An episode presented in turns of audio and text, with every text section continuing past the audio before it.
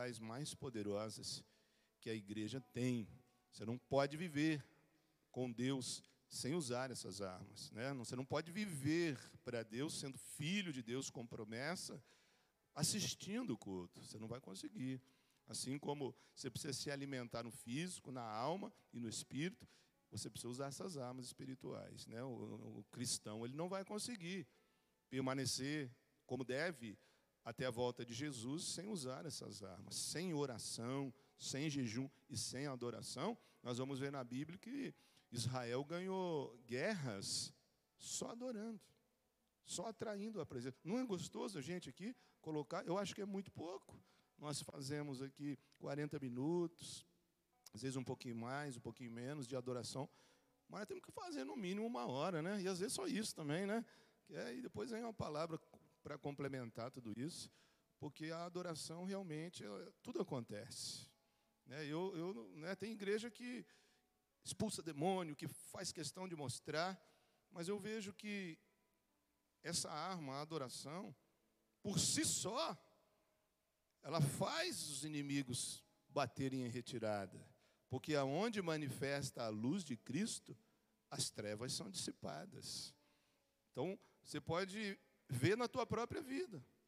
Desde a primeira vez que você entrou aqui, todo atribulado, depressivo, desencontrado da vida, sem direção, só com a adoração você começa a já ter uma visão diferente, começa a ser liberto e começa a ser fortalecido, porque a adoração é uma das armas mais fortes. Isso aqui para nós aqui é cartão de visita, viu? A DAC significa adoração a Cristo, viu?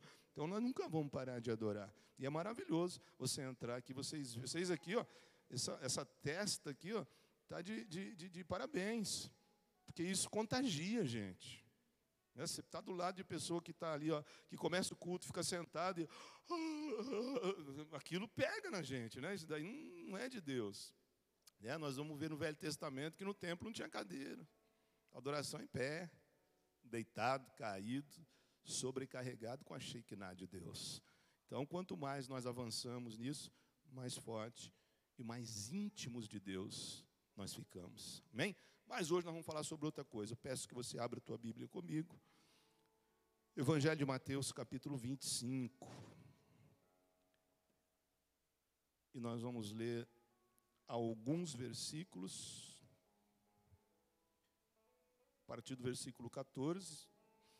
Importante nós lermos o texto todo. É rapidão mas você presta atenção, né? Liga a tua Bíblia, ou abra a tua Bíblia, ou acompanha aqui pelo telão, mas não desfoca não. Porque nós vamos falar justamente sobre isso.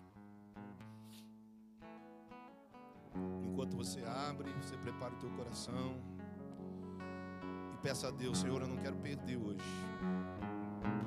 não quero assistir não. Quero participar. Quero ouvir a tua voz falando comigo direto.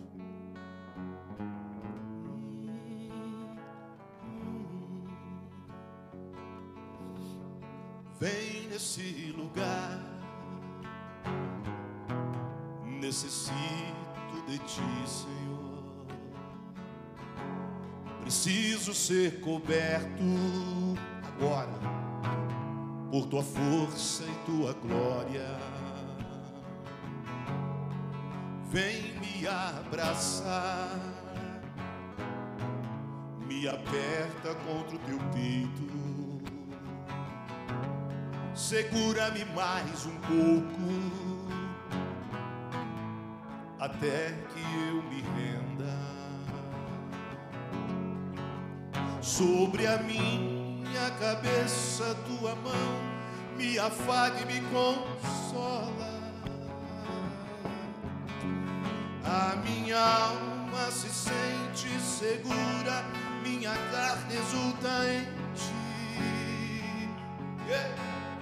Meu espírito, minha alma e o meu corpo a ti cantam glória. Tua glória espanta os inimigos por sete caminhos. Vamos lá, Daqui. Eu vejo. Tem que sair lá na internet, hein?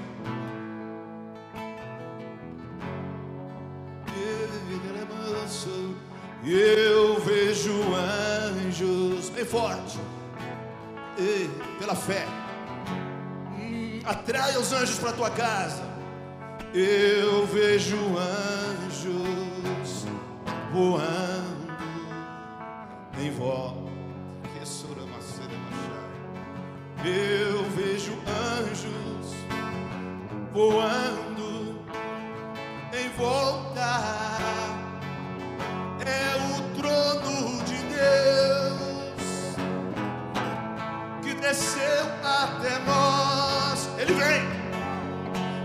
presença do Senhor que já está entre nós. Eu vejo anjos voando em volta. Eu vejo anjos voando nesse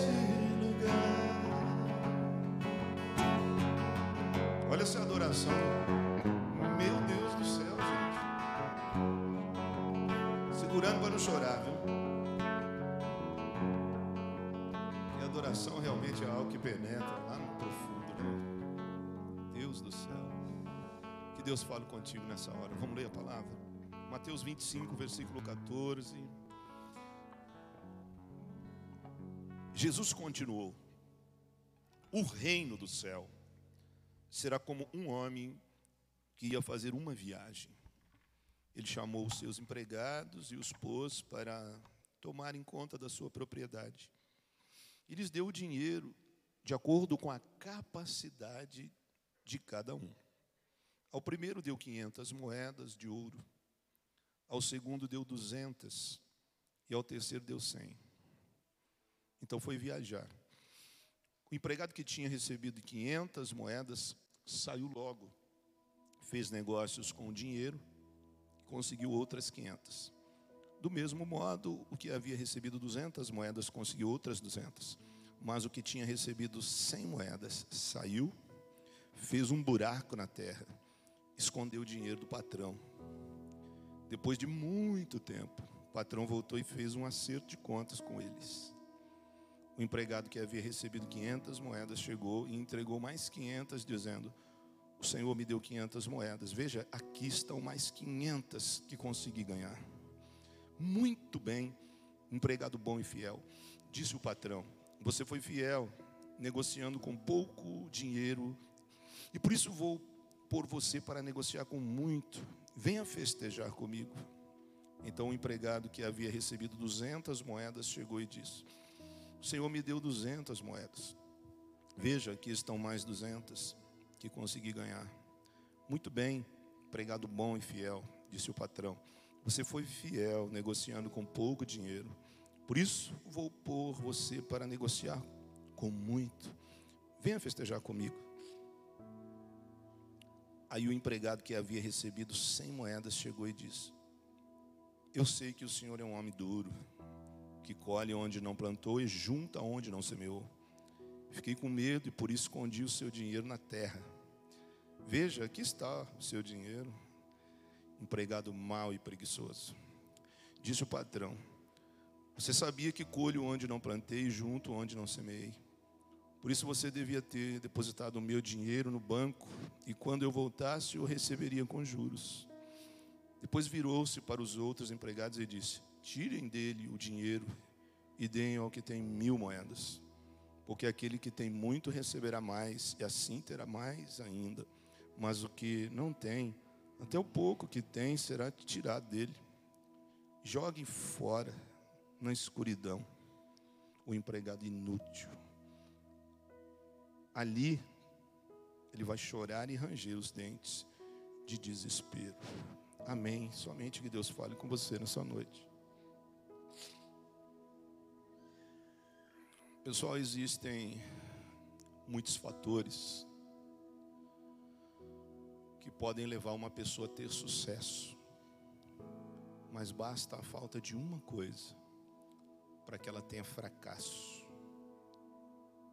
Em qualquer área da vida, se faltar o foco, a pessoa não vai conseguir. Quero falar sobre isso hoje, o foco. O foco é, é o ponto onde você quer chegar. E, e o texto é muito recheado dessas coisas. Né? O texto fala desse homem, que distribui alguns bens para os seus empregados. Perceba que aquele que perdeu, não perdeu porque não tinha. Ele não perdeu porque não tinha valor, não perdeu porque não tinha vantagem. Ele perdeu porque ele não soube o que fazer com o que estava na mão dele. Ele foi jogado fora num lugar terrível que nós sabemos muito bem onde é e o que é que o texto está dizendo. Não foi porque ele não teve condições de fazer, mas sim porque ele não quis ou não soube, simplesmente desfez e enterrou aquilo que, que Deus deu a ele. É, esse mesmo texto, em outro evangelho, é também é, comparado à parábola dos talentos. Aqui ele fala 500 moedas, mas nós sabemos que o talento. E o texto está falando que esse valor, para nós hoje, ele simboliza a capacidade, o próprio talento que Deus dá a cada um. Então perceba, a primeira coisa que eu quero falar, gente, primeira coisa que eu li aqui, Jesus é quem conta essa história. Ele fala assim: ó, o reino de Deus. Ele está dizendo assim: para entrar no meu reino é assim. Ele não está fazendo uma referência de um agricultor, de, ou, ou de uma outra coisa. Ele está falando direto do reino. Ele fala assim: o meu reino é assim. Deus vem e dá, mas tem que fazer alguma coisa. Porque lá no fim, ele vai cobrar. Agora, é, o, o perigoso aqui é que, que mais uma vez nós vemos gente que não vai entrar no céu, não é por causa do diabo, não é porque Satanás derrubou, não é por, causa do adultério, não é porque a pessoa. Mas mais uma vez, nós estamos vendo aqui que tem gente que não vai, porque aquilo que recebeu de Deus não usou. Assim como em João 15, que Jesus conta também uma parábola dizendo que ele é a videira e que cada crente é ramo. E que se nós estamos nele, nós temos que produzir frutos. E ele fala: se está em mim, sem mim você não pode fazer nada, mas se você está em mim, você tem que produzir frutos. E se você produz fruto, eu vou limpar para que você produza mais. Depois eu limpo para que você viva assim, produzindo, sendo limpo, produzindo, sendo limpo. Agora, se você está em mim e não produz, eu vou cortar e vou jogar fora. No final, os anjos vão recolher e vai jogar no fogo para ser queimado. Poxa, gente, assim também a mesma coisa de pessoas que que não vão entrar no reino, porque não quer fazer nada para Deus, quer viver uma vida aqui assim, sei lá, meio perto, meio longe, vamos fazer um pouco, ou, ou quando der, e vai ter problema no final. Assim como ele fala, próprio Jesus fala da figueira. Quando ele vai procurar frutos na figueira e não tem fruto, ele fala: não, uma referência a nós.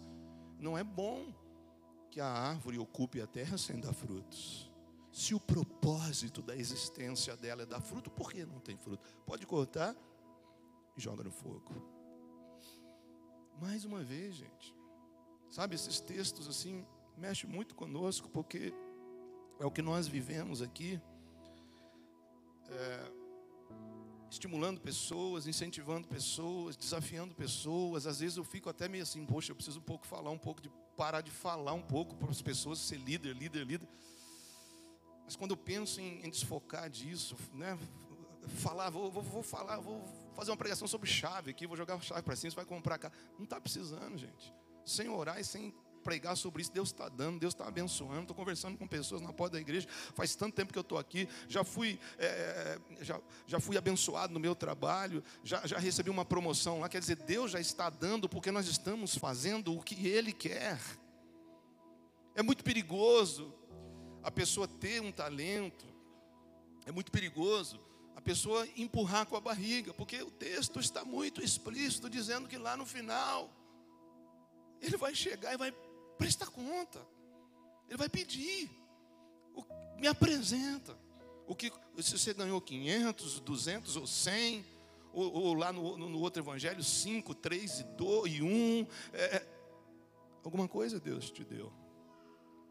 E o que, que você está fazendo com isso? É? O que, que você está fazendo? Porque vai chegar um. Ele fala muito tempo, que representa o tempo de vida de cada um. Nós queremos viver muito, mas, por favor, não delete isso. Não ignore um texto tão claro e tão perigoso dentro da grande comissão, dentro daquilo que Deus quer que aqueles que Ele salva façam. Porque nós vamos lá prestar conta e nós vamos chegar lá e Ele vai falar assim: o que é que você fez com o que eu te dei? Então, a primeira coisa aqui que eu quero falar é que quem dá o talento para as pessoas é Deus.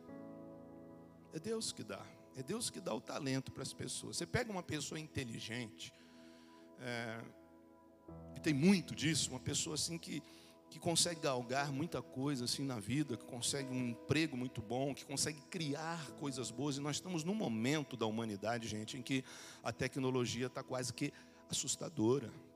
Né? O que o homem está provocando, nós sabemos que isso não vai muito longe, porque o homem ele tem um coração muito ruim e ele não usa a inteligência só para o bem.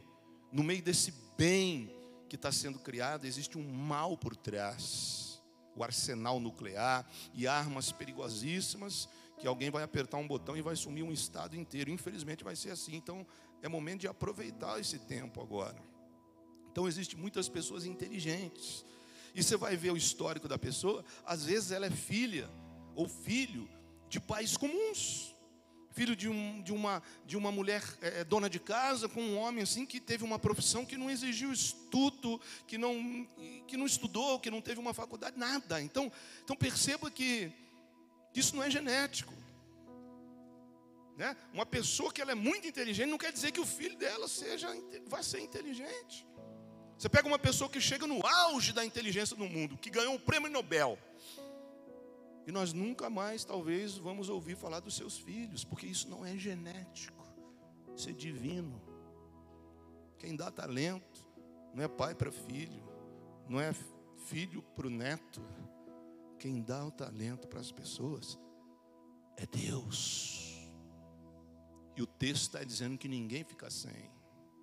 Ele dá quantia para um, dentro da capacidade que aquela pessoa pode administrar. Ou seja, se você tem 500, se você tem 200, ou se você tem 100, se você é um líder de célula, tua célula vai chegar naquele patamar.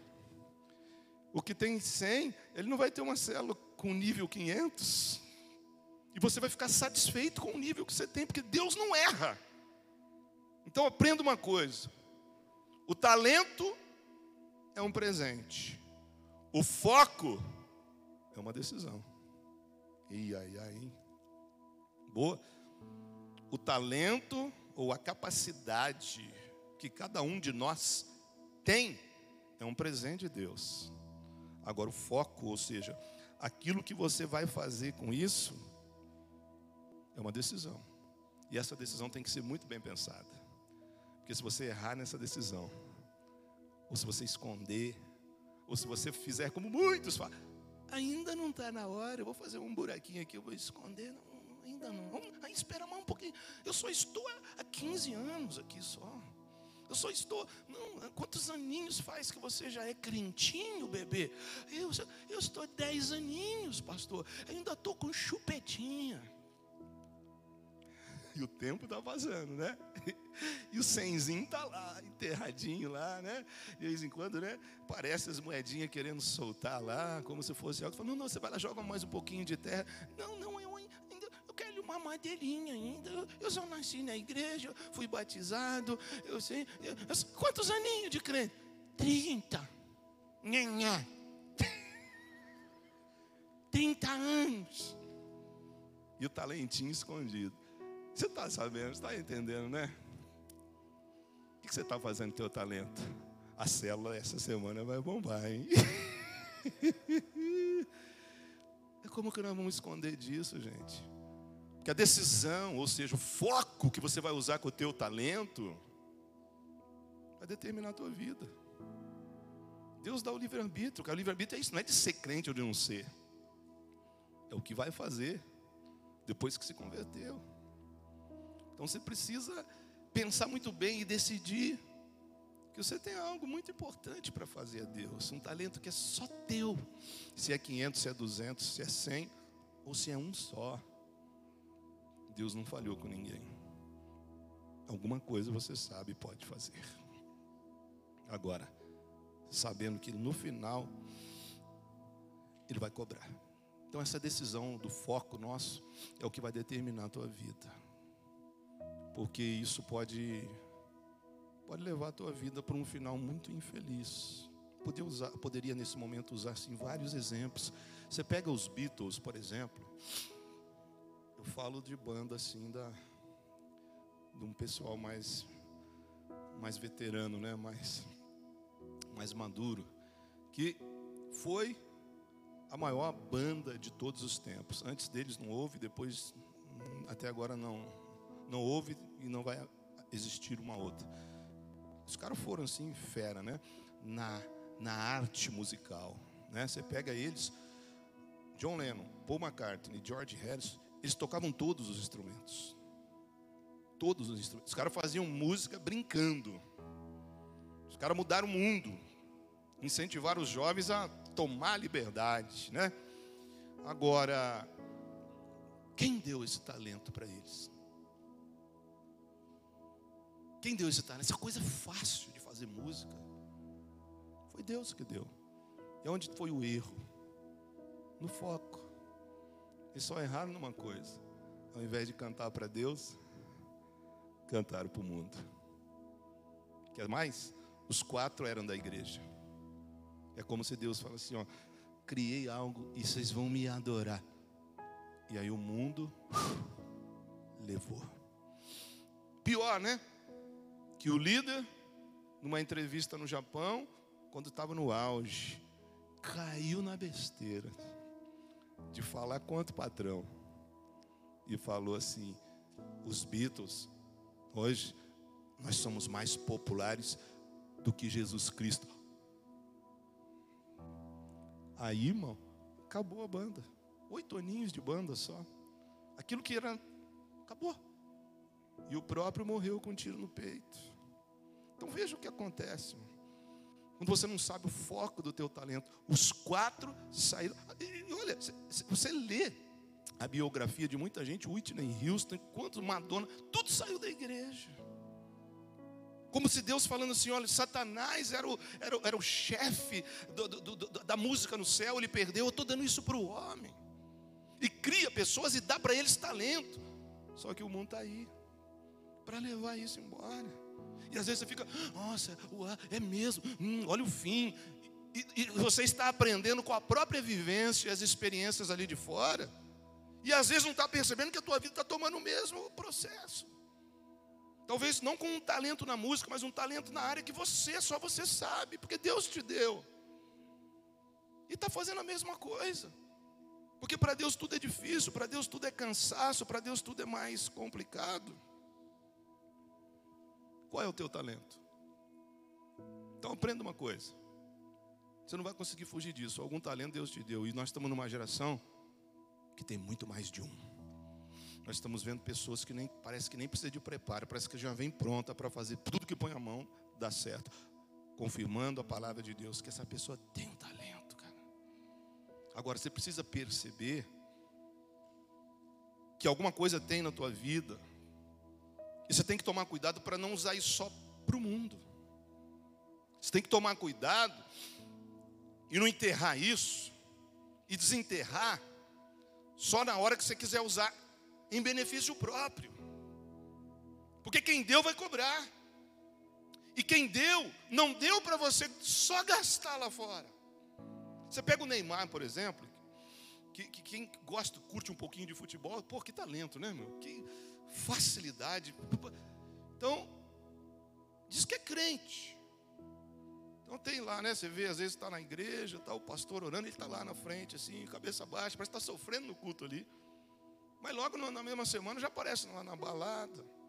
Aí já tem um vídeo com ele se encontrando com prostituta. O mundo inteiro viu, gente. Estou falando aqui na internet, em rede mundial. Mas todo mundo viu.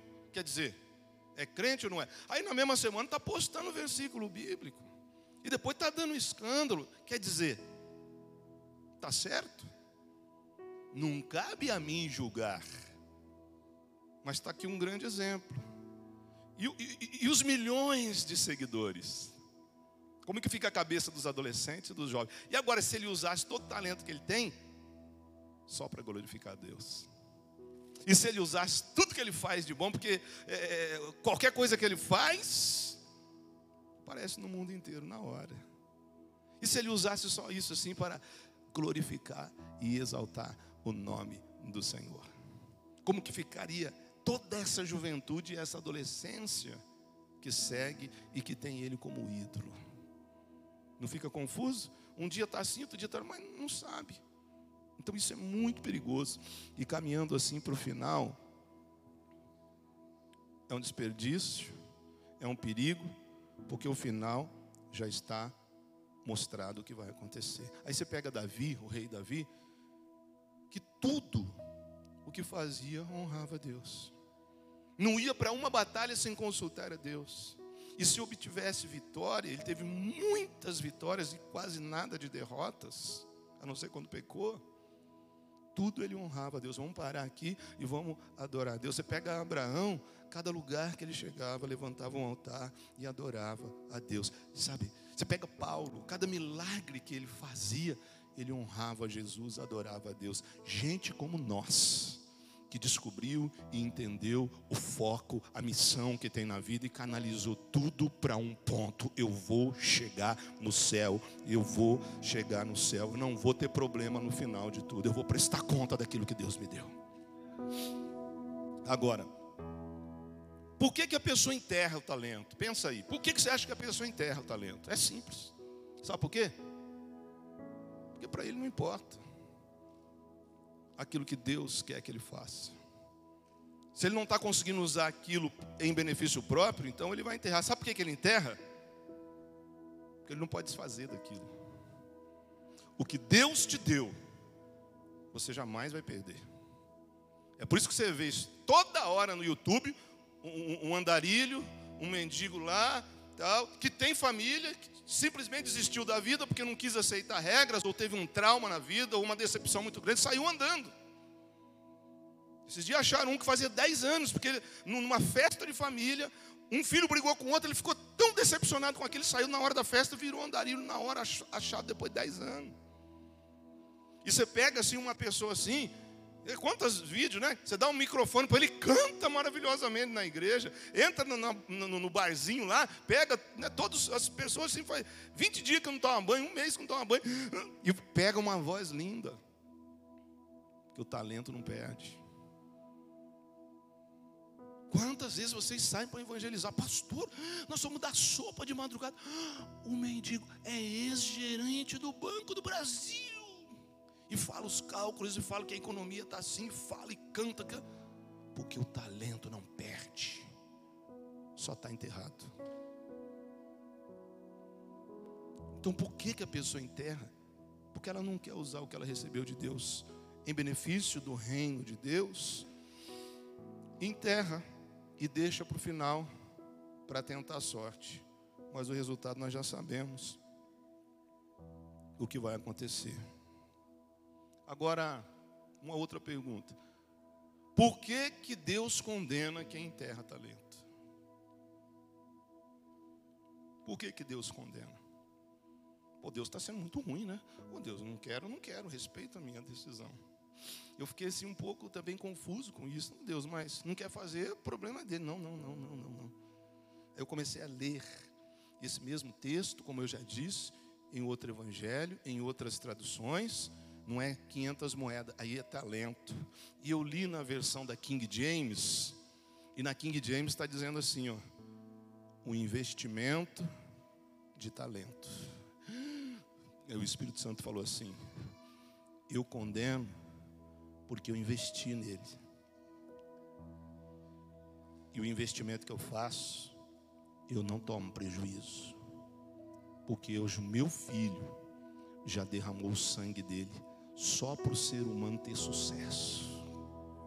e eu invisto algo, um talento, um dom, uma habilidade, mesmo assim, se a pessoa não quer, eu não vou levar prejuízo para minha casa. Eu condeno.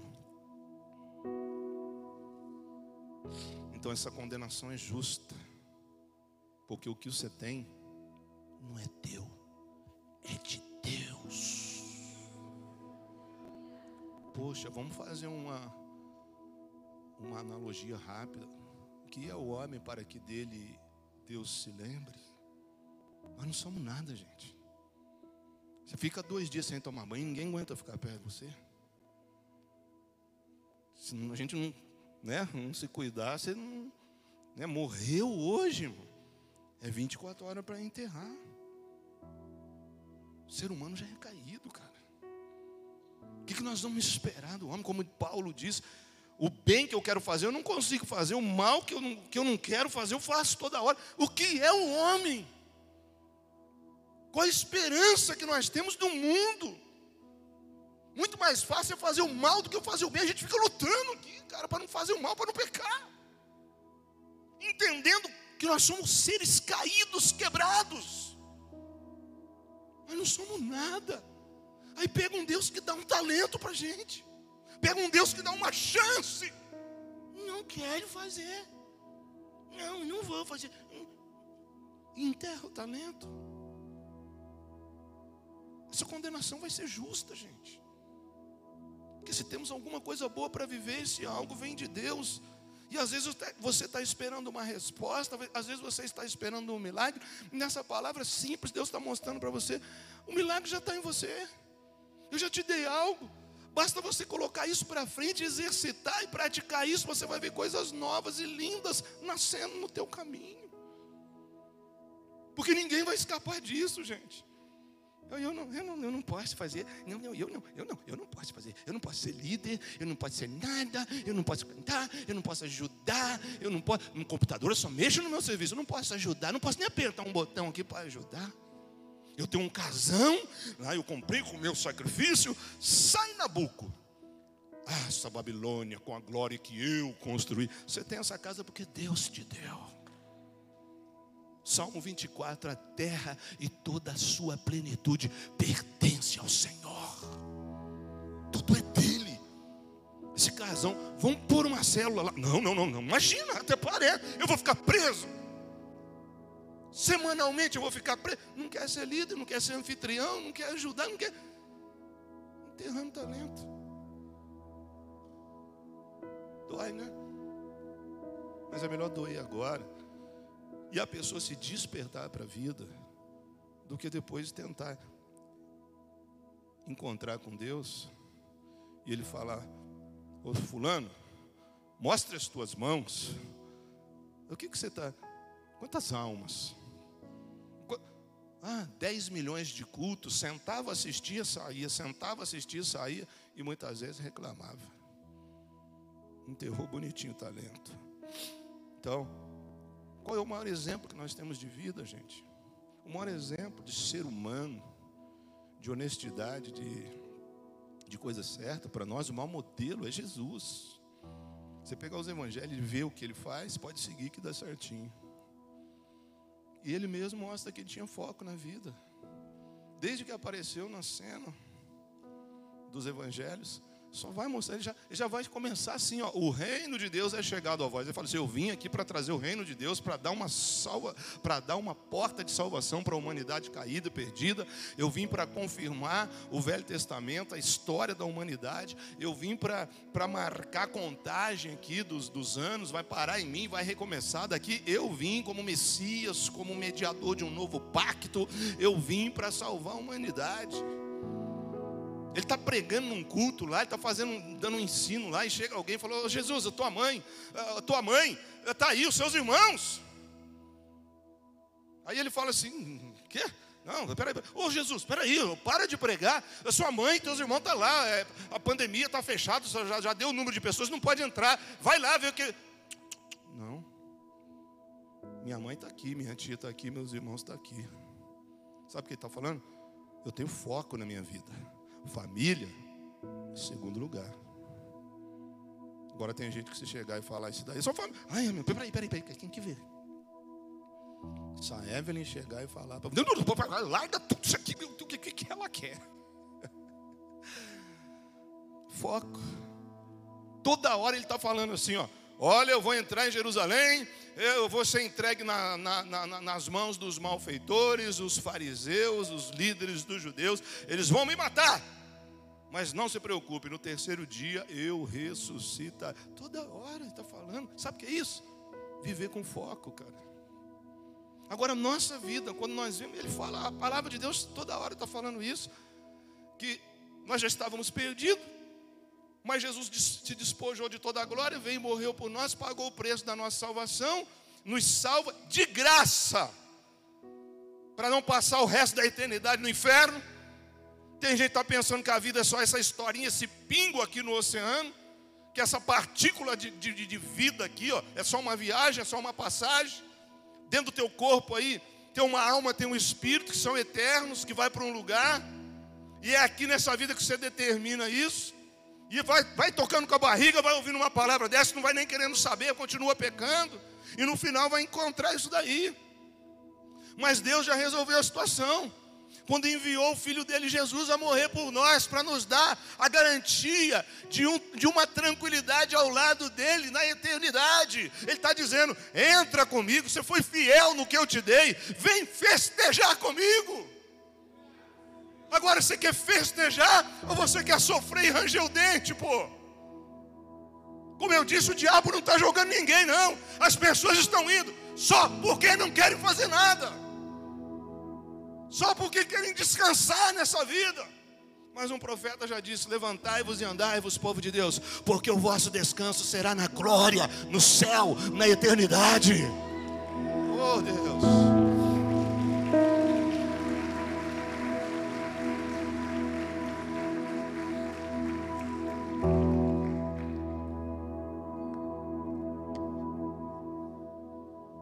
Deixa isso muito claro.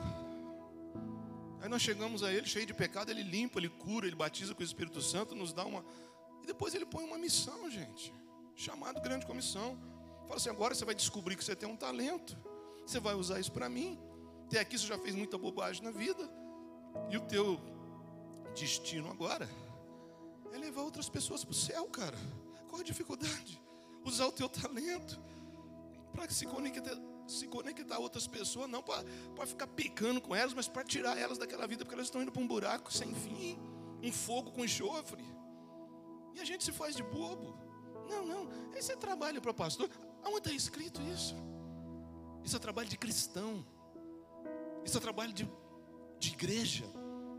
Isso é um conjunto. Aqui só tem um cabeça que já fez a parte dele ascendeu ao céu, assentou à direita do trono da majestade e é conhecido como sumo sacerdote eterno da ordem de Melquisedeque. Não tem começo, não tem meio, não tem fim. Só ele senta, só ele descansa, porque a obra dele já está completa. Agora o trabalho de salvação do mundo é da igreja, cara. Tanta coisa para falar isso, mas não temos tempo. Ter foco não é ficar concentrado nas coisas de Deus, é relaxar. Mas quando você está seguindo um caminho, sabendo para onde está indo, focado em Deus, você sempre vai estar na hora certa e no momento certo que as coisas vão acontecer. Depois não reclama, viu? Que nada acontece com você. Está terminando o ano aí com pandemia ou não pandemia, nós oramos todo domingo quase aqui com gente sendo abençoada, gente que está focado, gente que sabe o que quer, gente que decidiu a vida. Isso vai acontecer. Davi vivia focado com Deus, adorador. Família nem ligava para ele, nem se preocupava com ele chegar para jantar. Vamos comer, se sobrar ele come. A hora que ele chegar, ele se vira sozinho. Não, não quero nem saber. Mas por estar focado em Deus, um dia ele vai levar comida para os irmãos na guerra. E ali tudo muda na vida dele. Foi por acaso? Deus mandou Davi lutar contra Golias, sim ou não? Ele orou e Deus revelou para ele: ó, vai em tal lugar que a partir de hoje a tua vida vai mudar. Sim ou não? Não, o que aconteceu? O cara estava focado, adorando a Deus, na presença de Deus. Pertencia à igreja DAC, cheio do Espírito Santo adorador.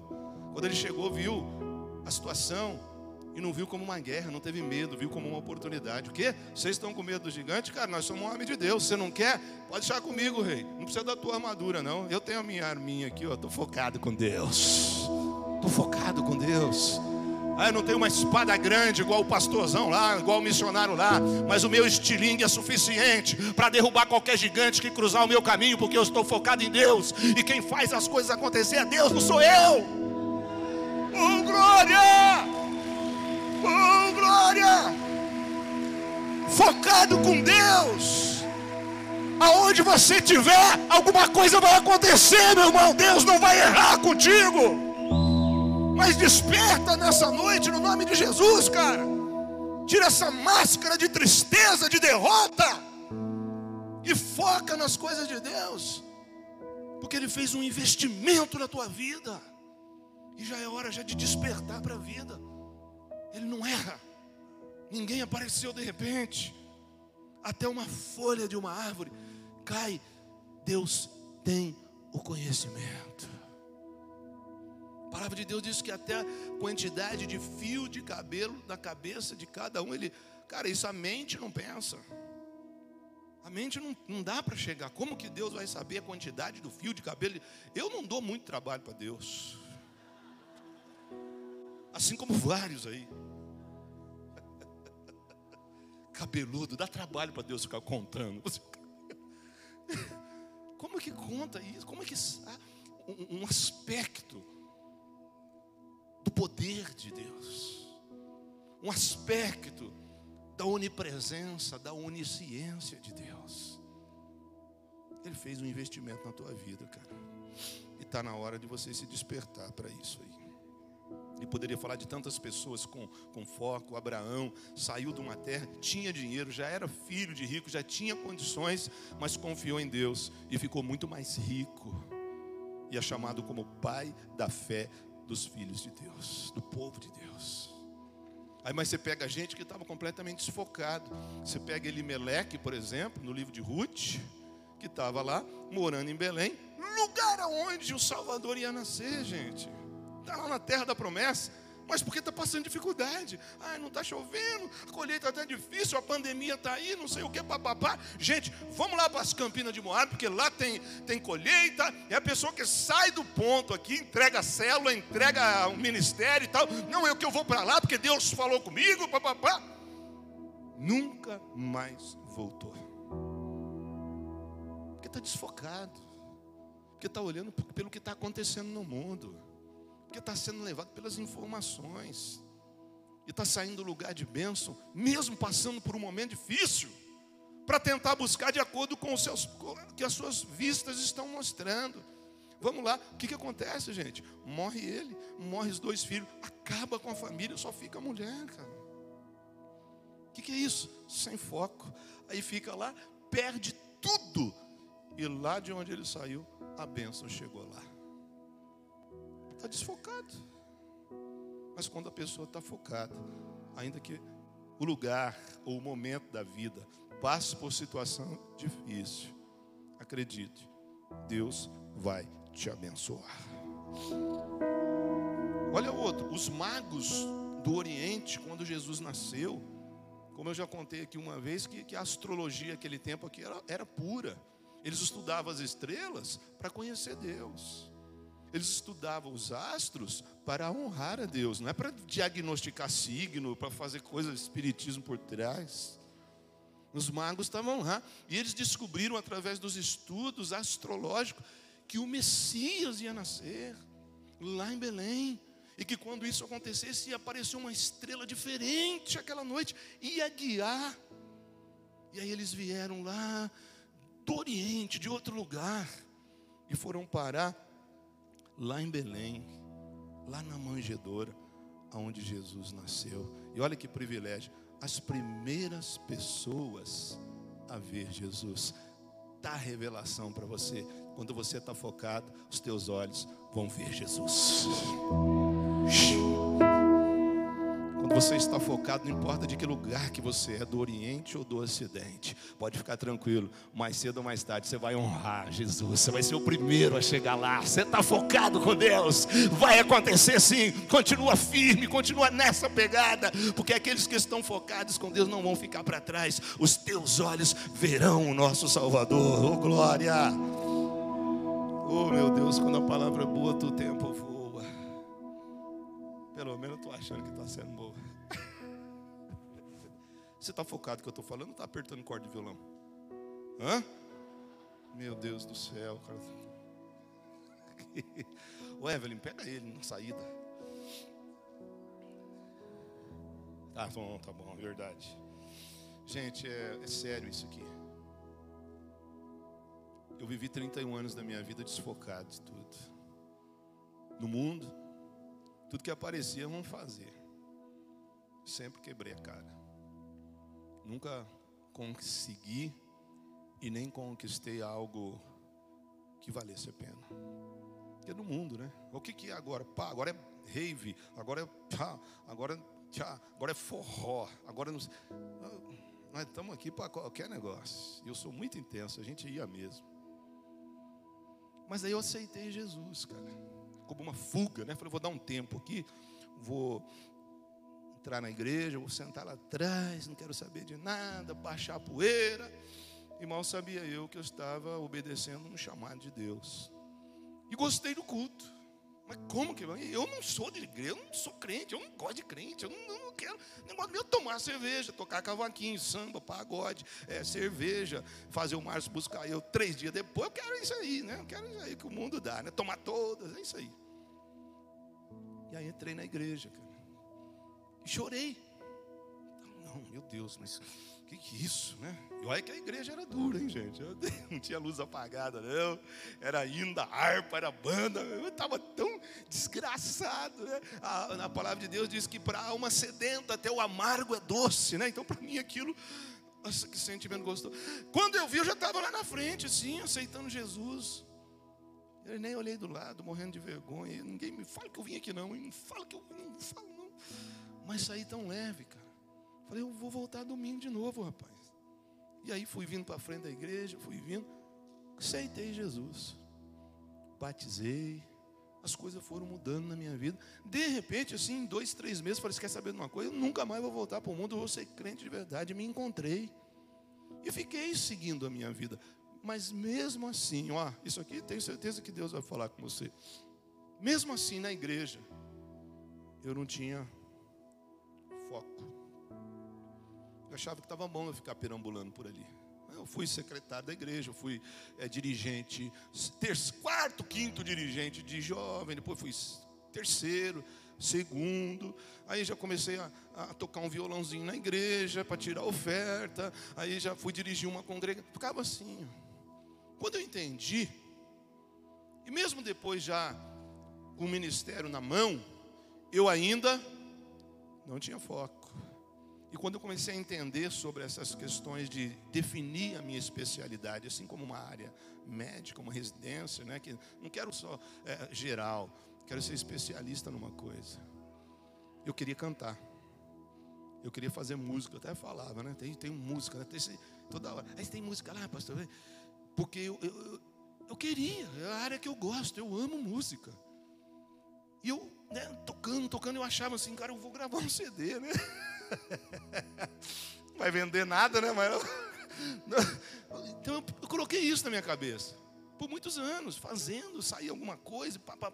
Aí um dia Deus falou comigo, meu filho, não tem problema se você quer é, focar na música. Só que não é o que eu tenho para você. Na música você pode, mas a tua nota vai ser cinco, seis. Você escolhe. Agora, se você focar no que eu estou querendo que você faça, sua nota vai ser 10. Aí eu comecei a entender o que é que Deus queria de mim. Tanto que em 17 anos da igreja, eu não ganhei e não conquistei o que nós conquistamos agora em cinco anos. Porque eu entendi o meu chamado dentro do corpo de Cristo. E eu entendi que Deus não me chamou para ser cantor. Deus me chamou para ser um planejador, um líder de líderes, um pastor de pastores. Eu tenho olho clínico e agora muito mais, ainda para olhar para a pessoa e falar: você é um líder de célula espetacular, cara. Você é uma... Eu fico olhando, cara, o cara é bom, o cara conta piada na praça, o cara é bom para contar tudo. Cara, mas você, para fazer uma célula, você é excelente. Tudo eu adaptei aqui.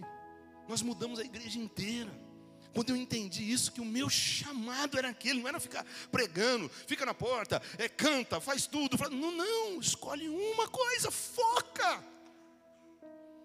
Eu descobri, cara, que através da minha vida eu ia surgir um monte de líderes. Mudamos toda a igreja, mudamos todo o aspecto convencional, tiramos toda aquela capa de religiosidade e deixamos ser introduzida a intimidade, a reverência com Deus de verdade. Começamos a fazer o curso, eu peguei todas as ministrações e fiz todo, adaptei tudo. Eu li cada apostila. Né, pegamos o modelo, fiz o curso em Belo Horizonte, fiz o curso em outros lugares. Deus mudou o meu coração, trouxe uma renovação ministerial e espiritual na minha vida. Entendi o meu foco. Eu fiquei tão apaixonado com aquilo. Eu falei, vamos fazer célula, vamos fazer. Não, não, não. Primeiro tem que preparar a igreja. Porque ninguém vai entender isso. Então nós começamos aos poucos, falando. Um monte de gente que enterrou talento, foi embora, me abandonou, largou. Mas o importante é que eu achei o meu chamado, o meu foco. E começamos a adaptar tudo. Escolho cada professor. Quem foi no encontro sabe a excelência que é o nosso encontro. Cada ministração daquela eu preparei. Li certinho, adaptei a nossa geografia, ao nosso horário. Escolho cada pessoa gente jejua, prepara, vai lá. Você vai fazer isso, você vai fazer aquilo, você vai dar esse passo, você vai fazer assim, tá? E tudo que a gente faz, Deus abençoa e dá tudo certo. Tudo. Sabe por quê? Não é porque eu sou bom, é porque Deus me deu esse talento. E aí nós tivemos que mudar de lugar, porque a igreja começou a colher tanto. Tanta gente aparecendo, tanta gente salva, tanta gente tendo a vida mudada, tanta gente sendo abençoada, nós tivemos que parar aqui e já não cabe mais gente aqui, nós vamos ter que construir a nossa igreja, porque a partir do momento que você acha o teu foco, as coisas de Deus começam a acontecer na tua vida numa proporção muito grande. É isso que eu estou tentando falar para você. Não é só o fato de ter aceitado Jesus, isso aqui é só a porta que abriu, você entrou. Esse texto está falando de reino do céu. Esse texto não está falando que Deus está falando com gente do mundo. Esse texto está dizendo que Deus está falando com gente dele, que está no lugar que tem que fazer diferença, que está num lugar onde Deus depositou uma confiança, um talento, um investimento, e a pessoa não quer fazer, e a pessoa acha que só porque está aqui e toma ceia uma vez por mês, acha que está bom. Meu amigo, minha amiga, você está enterrando algo, ou você é diferente. Ou você vai fugir desse texto, acha, não, eu tenho que levar o pão para minha casa, eu tenho que trabalhar, mas por que não faz tudo isso focado com as coisas de Deus? Por que não seja um arquiteto em que oferece as tuas mãos para Deus e você vai ser o maior dessa cidade? Por que não ser um médico que ao invés de chorar, que ao invés de fazer um trabalho lindo da medicina, também não faz para Deus? Não importa qual é o teu trabalho, porque Deus te deu um talento, você vai fazer alguma coisa, mas o que você precisa entender é que você precisa oferecer tudo primeiro a Deus. Que não dá para correr paralelo, que não dá para vestir uma roupa de crente no domingo e na segunda achar que a tua vida é assim, não. Nós estamos conectados. O reino de Deus é assim. Você pode ser assim. Deus te deu algo. Nós estamos vendo uma molecada, com todo respeito, que são fera no computador. Não, só pode fazer lá na empresa. Só pode fazer lá para fazer coisas do mundo e não pode mexer no computador da igreja. A gente sofre às vezes aqui, que, que né, não entra na nossa cabeça. Um menino vem lá e mexe dois minutos, arruma, mas às vezes não quer fazer. Por que quer ganhar? Sendo que Deus já deu. Sendo que o que vai ganhar é de Deus. Por dinheiro, meu chapa, todo mundo faz. Mas o dinheiro Deus já te deu, já está na tua conta. A tua bênção é tua, é muito maior do que a igreja pode te dar, o que Deus vai te dar na medida em que você entender que eu estou falando. Que nós não precisamos contratar mão de obra especializada. Tudo que nós precisamos está aqui dentro hoje. Eu vejo todo mundo com talento especial aqui para fazer algo poderoso. Mas você precisa focar a tua vida. Vou falar rapidinho, porque essa palavra dava para pregar em duas vezes, viu? Você sabia que a roseira, ela produz mais do que ela pode alimentar? Sabia que a roseira, o pé de rosa, ela produz mais botões do que ela pode alimentar. Então, uma roseira no mato, ela produz, produz, produz, você sempre vai ver que ela está fraca e as cores das pétalas estão desbotadas, elas perdem rápido as pétalas. Mas uma roseira num jardim, na casa de alguém, bem cuidado, ela é forte, dá aquelas rosas vermelhas, cor-de-rosas brancas, lindas. Mas quando ela é podada. Então a pessoa que entende, a pessoa que cuida da roseira, ela tem que escolher quais os botões que ela vai podar porque a roseira produz mais botões do que ela pode alimentar. Se deixar com todos os botões, ela fica fraca. Mas se você podar, aí os botões que sobrarem vão ser fortes, vigorosos, produtivos para sempre. Assim é o nosso ministério. Assim é o teu chamado. Você precisa escolher qual área que você quer atuar, o que você vai fazer, mesmo sendo um líder de célula, Senhor, aonde eu sou melhor? Para explicar, para adorar, para orar, para abençoar, para evangelizar. Então, para isso, você precisa deixar e sassaricar para lá e para cá, pegar uma coisa só e fazer, porque o segredo do sucesso do teu ministério, da tua vida, está aí. Porque vai acontecer isso aqui, ó. Deus tira de quem tem pouco e dá para o que tem mais. Sabe por quê? Porque quem tem mais está fazendo o que Deus quer que faça, está tá na direção de Deus, está fazendo o que Deus mandou fazer. E quando você está fazendo o que Deus mandou, fique em paz, vai dar tudo certo e a colheita vai ser maior do que você imagina, você não vai nem poder carregar. Essa é a bênção de Deus. Vou falar rapidinho isso aqui porque é importante. Coisas que tiram foco, coisas que tiram foco da pessoa. primeira coisa, o ambiente que você vive. Cuidado com o ambiente que você vive. Eu sei que você entendeu já, que você vai focar, que você já está aí é, mudando o teu pensamento. O que é que eu sou bom? O que é que eu sou bom? E você é bom em alguma coisa, você pode ter certeza disso. O Espírito Santo vai ajudar você a se descobrir.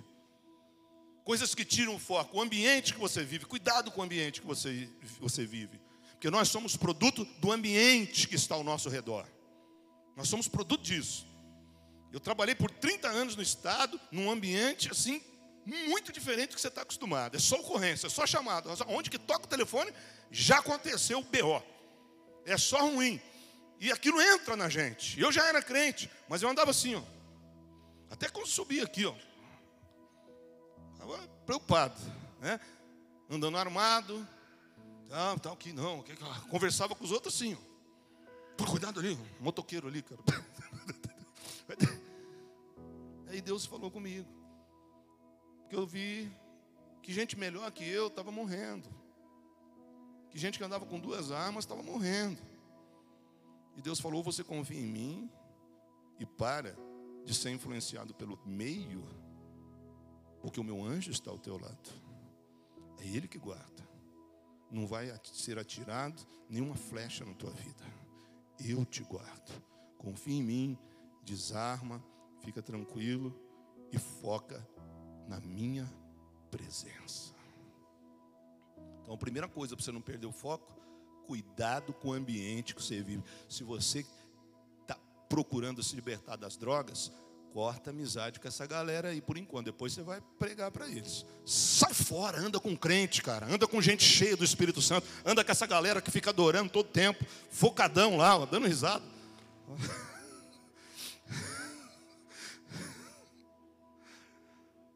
Sério, gente. O ambiente que você vive, eu estou falando muito e Deus está falando conosco. Cuidado com a língua.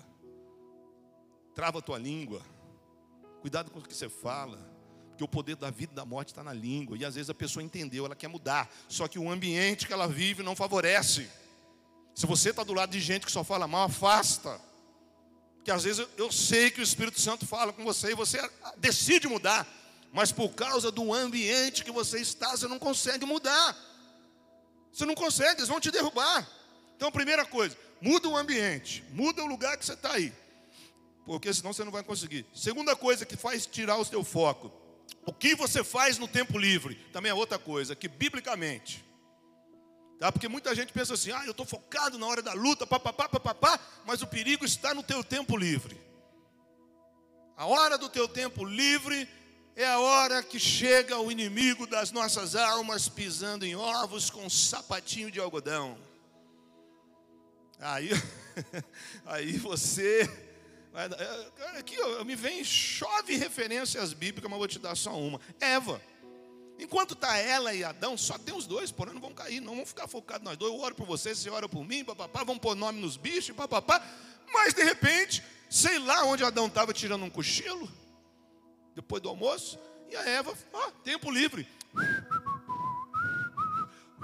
Flores tão belas, hum, que fruto lindo, né? Uma irmã falou que era maçã, né? Outra falou que era pera. Olha que fruto lindo. E aí quem aparece? Quem aparece?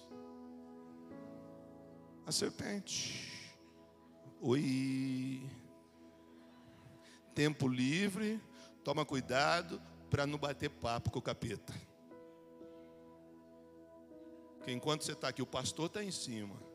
O líder está em cima. Ó, oh, oh, oh, mensagem de manhã. Vamos orar, gente. Capítulo tal, versículo tal, dinâmica pá. É líder. Quer desfocar. Dando arma para inimigo. Então o líder está ali. Só para o teu bem.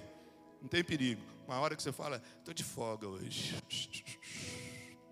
Cuidado. O que você faz com o teu tempo livre. Sabe por quê? que a nossa mente ela aceita as coisas mais facilmente por sugestão do que por imposição. Porque nós somos seres caídos, rebeldes. Ninguém gosta de receber ordem, ninguém gosta de ser chamado a atenção, ninguém gosta de ser trucado, né? O cara fala truque, você, eu vou meter seis em você, mas não tem carta. Hum, vou correr então. Hum, te pego na próxima. Esse truqueiro aí. Ninguém gosta, cara. Porque dentro de nós tem uma rebeldia natural. É mais fácil fazer o mal do que o bem. Então nós não gostamos de ser impostos. E o diabo sabe que na hora do tempo livre, ele sugere alguma coisa só. Toma cuidado com o teu tempo livre. Ai, estou livre do meu marido, estou livre da minha mulher, estou livre do meu líder. Ai, estou livre desse peso ministerial. A bomba vem aí. Toma cuidado, cara. Quando você está na guerra, o inimigo não te toca.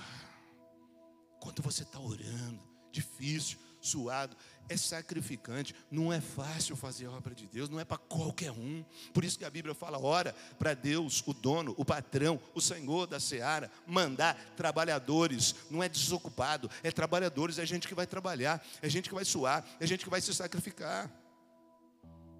Então é trabalho mesmo. Mas pelo menos, cara, você vai suar a camisa, mas não vai cair e não vai para o inferno, vai para o céu. Palavra boa que até eu estou convertendo, viu? Fresquinha, quentinha, desceu agora. Eu falei, se eu enxergar alguma coisa, eu prego, Deus. Então já desceu, eu falei, eu sei que eu vou. E a última coisa. Quem são seus amigos mais íntimos? Estou falando de coisas que fazem você perder o foco. O ambiente que você vive, o tempo livre que você faz e os seus inimigos mais íntimos que influenciam você. Né? As pessoas que você passa mais tempo. Fica aqui é da igreja, mas confidenciam com a moça, com a amiga do trabalho, com o amigo do trabalho. Toma cuidado, que muitas das decisões que você anda tomando, você está tomando não baseado no teu líder, no que Deus está falando. Mas você está tomando essas decisões numa dessas conversas que você vai estar tá tendo aí. Às vezes até com um crente da igreja, por ser muito amigo, parceiro, mas alguém desfocou e pode te dar um conselho errado. E aí ser muito prejudicial para a tua vida. Eu estou correndo, porque nós já passamos do horário. Amém? Características de quem tem foco não se perde com as novidades da vida. Ou seja, pode orar pela minha bênção aí, pastor, que eu não vou desviar, não, pastor. Peguei a primeira colheita, fui abençoado aqui, não vou me afastar, não. Não é igual aquele irmão que ora, ora, 30 dias de jejum, compra um gol a ar, um gol que nem fabrica mais, desvia. Agora eu comprei o meu carro, agora eu não posso mais ir na igreja, agora eu. Irmão, que isso, irmão? Pessoas que estão focadas, não abrem mão do ministério e do chamado na hora das novidades na vida. Arrumei um namorado, vou abrir mão de célula. Sai fora disso. Sai fora. Arrumou um namorado, foca na presença de Deus. Você quer namorar comigo aqui? Então vamos, vamos falar com o pastor lá, irmão. Vamos entrar lá na salinha. É moleza, cara. Ai, mas por quê? Que vai falar para Não vai poder beijar direito. Isso aqui só não andar aqui, viu, cara? Pelo menos você vai para o céu, cara. Põe teu namoro, teu noivado, coisas novas estão tirando pessoas da presença de Deus. Gente, nós temos aqui gente que abriu mão de cela. É porque é meu cara. É meu namorado. Sumiu. O diabo derrubou. Pô, não pode namorar uns meninos crentes desse aqui, cara. Uns meninos de hora, tem que o joelho tudo rasgado, tanto orar. uns homens bonitos de Deus. Pô, o Marcelinho aqui, exemplo, cara. Já era para ter caído, né, Marcelo? Ali falou, pastor, namorar uma menina bonita. Falou, não quero. A menina quer me derrubar, pastor. Não. Está aí, ó, bonito, arrumou o pai agora que chama João Paulo. Tá aqui, tá uma benção, meu. Um homem de calça rasgada de oração também. ah, gente. Não tenha dúvida de que Deus não vai dever nada para vocês. Vocês vão ser os empresários de Deus. No final, acredita nisso. Ele está dizendo, cara, não vai faltar nada. Se ele está falando, vocês vão festejar comigo. Ah, vou fazer um curso agora. Eu não posso ir para a igreja. Não. É agora que tem que fazer.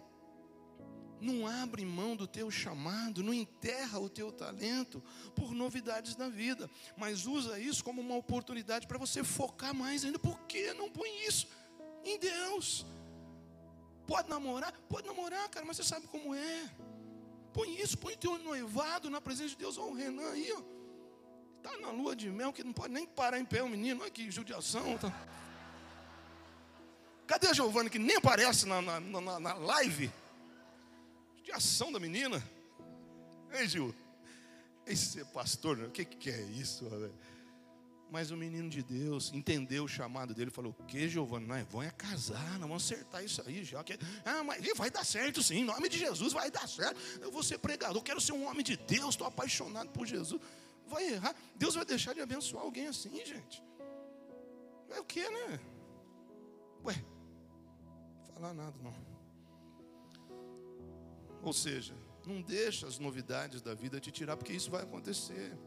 Promoção no trabalho, coisas que acontecem aqui, ó, foi promovida, pronto. Aí o bicho já entra. Ah, agora não dá, pastor, terça-feira agora, porque tem que é, reunião com meu patrão, Aí ganhando dinheiro agora, sendo abençoado, que é promessa de Deus, que todo mundo vai ficar rico aqui em nome de Jesus, vai ser abençoado para abençoar os outros. Aí começa a ser abençoado, agora não está dando para ir na célula, agora não dá porque tem reunião. Vai ficar igual rico. Foi para o inferno, porque é rico? Não, porque não teve tempo para Deus. Desfocou. Foca isso, cara. Porque nós estamos vivendo um momento muito propício para que a igreja seja abençoada. Eu já te dei a história aqui domingo passado do que é o Brasil para Jesus. Nós temos sangue judaico, sim, nós não temos só sangue escravo e português, não, e nem índio só não. Nós temos sangue judaico na nossa, na nossa origem.